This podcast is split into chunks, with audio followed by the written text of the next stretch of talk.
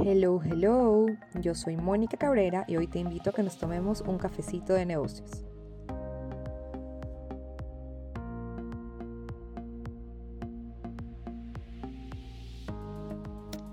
Hola, hola, bienvenida, bienvenido a mi séptimo episodio, Cómo trabajar desde casa con hijos. Realmente este episodio es uno que me ha pedido muchísimo y más que a pedirme un episodio del podcast, es una pregunta que me hacen siempre, que siempre en mis redes sociales o las personas con las que me veo, con las que estoy en contacto, siempre me preguntan, ¿cómo haces para trabajar con tus hijos? Para los que no saben, tengo dos hijos chiquitos, un eh, niño de tres años y una bebé de cuatro meses, está a punto de cumplir cinco meses.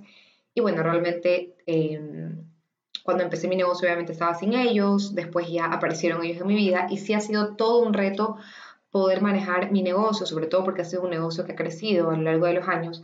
Eh, sí ha sido todo un reto manejarlo eh, estando con ellos, porque los que me conocen saben que yo soy de las personas que pasa la mayor parte del tiempo con ellos, que me gusta estar con ellos, disfrutar cada minuto, cada, cada hito, cada momento con ellos. Entonces, realmente este episodio no se trata solo de cómo trabajar desde casa con hijos, sino cómo trabajar desde casa con hijos tratando de estar la mayor parte del tiempo, la mayor parte del tiempo con ellos. Entonces, bueno, hoy eh, te he traído aquí como mis principales pautas, los principales puntos, eh, los, principales, las principales recomendaciones que yo te puedo dar para que tú logres hacerlo de forma eficiente, de forma exitosa. Algo que quiero acotar es que em, el hecho de ser más productivo no significa trabajar más tiempo. Estamos súper equivocados y he escuchado esto muchas veces y lo aprendí hace algunos años, de que las, personas piensan que ser productivo es trabajar todo el tiempo. Eh, cuando alguien trabaja muchísimo, tú dices, uy, qué productivo que es, pero no, realmente la productividad significa poder producir lo que necesitas en el menor tiempo posible. Entonces, solo para empezar como antecedente, necesito que tengamos eso súper claro. No necesitas trabajar 12 horas eh, al día para tener mayores ingresos o mayores resultados. ¿ya? Todo está en cómo te organizas y cómo logras realmente enfocarte en lo que verdaderamente necesitas tú producir o tú realizar. Entonces, bueno, con eso súper claro, quiero dejarles el primer punto que me parece que es como la base de todo y es aceptar que no podemos hacerlo todo aceptar que el tiempo cuando eres madre y cuando no eres madre no es el mismo y nunca va a ser el mismo. ¿okay? Entonces, número uno, aceptar que no vas a poder trabajar eh, o hacer todo lo que quisieras y que no vas a poder estar el 100% del tiempo con tus hijos porque obviamente es algo eh, científicamente o, o hablando de tiempo es imposible. Entonces, es importante que aceptes que no vas a poder abarcar absolutamente todo. ¿Ok? Pero sí es importante... Eh, eh, aquí viene el punto 2, que tengas claras tus prioridades. ¿Cuáles son tus prioridades? Obviamente esto va a depender de la de tus hijos, de tu trabajo, del, del tiempo, eh, en el espacio en el que está tu negocio, o sea, va a depender de muchos factores, pero es importantísimo que como segundo punto tengas claras tus prioridades. Por ejemplo, mi prioridad ahorita es estar con mis hijos el mayor tiempo posible.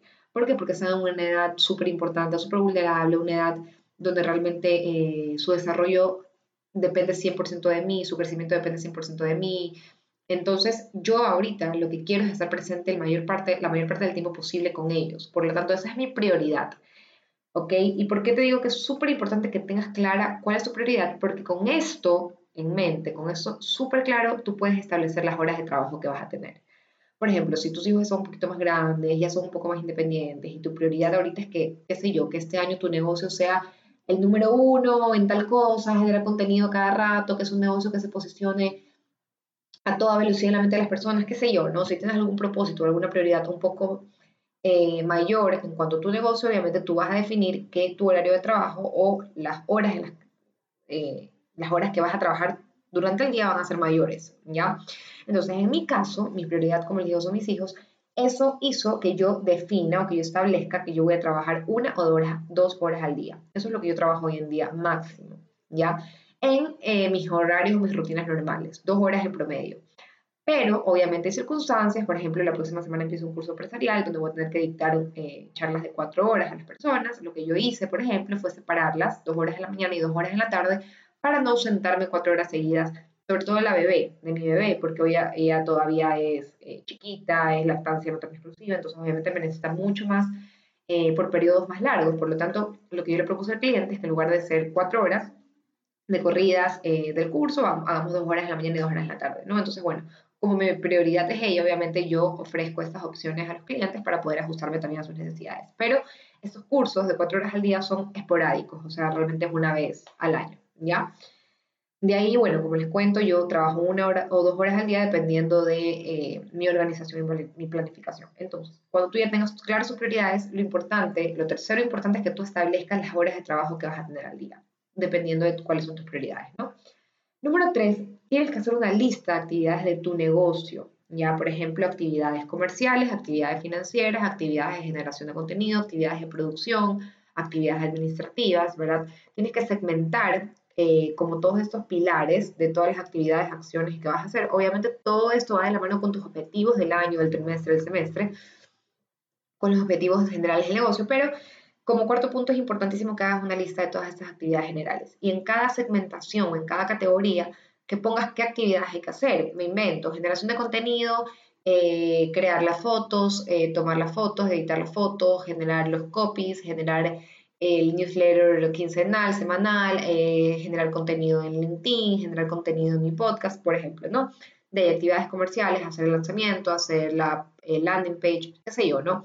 En cada categoría tú vas poniendo las actividades que periódicamente realizas en tu negocio. Y una vez que tienes esta lista de actividades súper definidas, como las actividades periódicas, las que sueles realizar siempre, eh, tienes que definir, puede ser con un resaltador, puede ser escribiendo al lado, puede ser como tú lo quieras manejar. Tienes que definir qué realmente debes hacer tú. De todas esas actividades, ¿cuáles necesitan de ti de manera indispensable? Es decir, ¿sabes qué? El contenido de mi newsletter solo lo puedo hacer yo, porque obviamente es un contenido dirigido a mi público objetivo, a mi audiencia más fiel, a las personas que me siguen, a las personas que se han suscrito. Em, es un contenido que tiene que salir de mi cabeza, con mis palabras, 100% mío, natural, auténtico. Por lo tanto, eso es algo que tengo que hacer yo. Pero, por ejemplo, si otra actividad, me invento, es editar fotos y yo tengo que editar muchas fotos para cumplir mi objetivo, qué sé yo, de contenido de este mes, eso es una actividad que no necesitas hacer exactamente tú, precisamente tú, porque si tú ya tienes, qué sé yo, Em, eh, el formato, el, preset de edición de tus fotos es algo que es algo súper operativo que lo puede hacer cualquier otra persona. Por ejemplo, ¿ya? Entonces, cuando tú ya tienes todas estas actividades, vas definiendo, a ver, generación de facturas lo puede hacer otra persona. Em, grabar los cursos, bueno, lo tengo que hacer 100% yo, ¿verdad? Entonces, vas definiendo con esta lista de actividades que hiciste en el punto 4, qué es lo que realmente tienes que hacer tú y qué es lo que puedes delegar eh, subcontratar, etcétera, ¿ya? Entonces, una vez que tú has definido cuáles son las actividades que tú tienes que hacer al 100%, estas actividades vas a planificar dentro de tu semana y dentro de tu agenda. Es decir, eh, algo que te recomiendo mucho hacer es eh, batching, es decir, por ejemplo, los lunes únicamente me dedico a contenido, los martes voy a tener solamente reuniones con clientes, los miércoles solamente voy, eh, qué sé yo, a producir mis cursos los jueves, ¿verdad? Como dedicar un día a ciertas actividades que puedas hacer en masa o que puedas hacer eh, de forma continua porque son cosas repetitivas que haces, ¿ya? Entonces, una vez que tienes definido qué es lo que tienes que hacer tú, estas actividades las vas a apuntar, a colocar en tu calendario o en tu agenda. Van a ser las actividades con las que tú te vas a regir o con las que vas a regir el horario y estas horas que designaste para trabajar. ¿Ok? Ahora, número 7, lo que no vas a hacer tú, esas actividades que definiste y que te diste cuenta que no las vas a hacer tú porque no necesitas hacerlas tú, las vas a automatizar.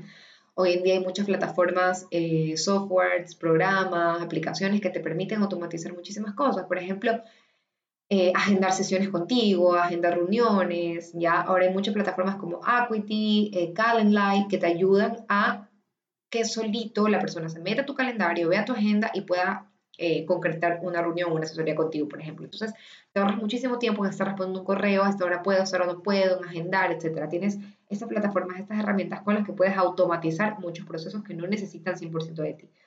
Puedes eh, usarlas, ¿verdad? Estas, estas, herramientas, puedes contratar a alguien. Yo tengo a alguien que me ayuda actualmente medio tiempo. Eh, con temas súper operativos y administrativos de mis cursos, de mi negocio, con mis clientes. Ojo, y estas inversiones son las mejores inversiones del mundo. ¿Por qué? Porque son las que me permiten poder estar la mayor parte del día con mis hijos. Son las que me permiten que en lugar de estar tres horas en la computadora haciendo cosas súper operativas que no necesitan de mí y que no, general, no, no eh, específicamente producen algo, eh, yo puedo hacer con mis hijos, puedo hacer más tiempo con ellos. Entonces, acuérdense que yo definí que mi horario de trabajo era una o dos horas al día. Por lo tanto, todas esas actividades que me quitan mucho más tiempo, yo las eh, delego a la persona que, que, trabaja conmigo, ¿verdad?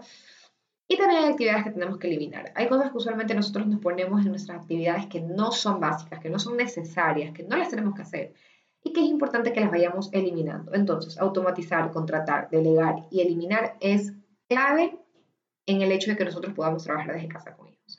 Hay personas que me dicen, Mónica, no quiero contratar a alguien porque, qué sé yo, porque no quiero gastar. No es un gasto, es una inversión. El hecho de que tú puedas dedicar el poco tiempo que tienes para trabajar a producir va a hacer que tus ingresos a la larga sean mayores y que puedas realmente hacer este pago, ¿no? Entonces, algo que yo sí te digo es que el hecho de que tú puedas concentrar tus energías y tu tiempo en lo que realmente necesita de ti, en producir, en generar, en vender de verdad, va a hacer que al final del día tu negocio progrese y que por lo tanto tú puedas realmente acceder a esta ayuda que es necesaria para poder eh, tener un negocio exitoso, ¿no? Eh, bueno, por otro lado, yo también tengo ayuda en casa, es decir, con cocina, con limpieza, con eh, lavarropa, todas estas cosas, ¿no? Tengo ayuda en casa y obviamente esta persona también es la que me ayuda una o dos horas al día a estar con mis hijos. Yo trato siempre de trabajar cuando mis hijos están durmiendo, cuando están en otra actividad, porque eh, no me gusta tampoco como, ay, chao, me desaparezco, ¿ya? Pero bueno, este año, sobre todo a mi hijo mayor le ha tocado entender mucho que hay momentos del día donde la mamá tiene que encerrarse en su oficina a hacer cosas del trabajo. ¿ya? Eh, por suerte, y, y, gracias a la organización que yo he manejado todo este tiempo, he logrado que sean pocos momentos en los que sucede eso, pero es algo que realmente tú lo vas adaptando a tu vida, a tus hijos con el tiempo. Y bueno, finalmente como punto final, disfruta y no te sientas culpable.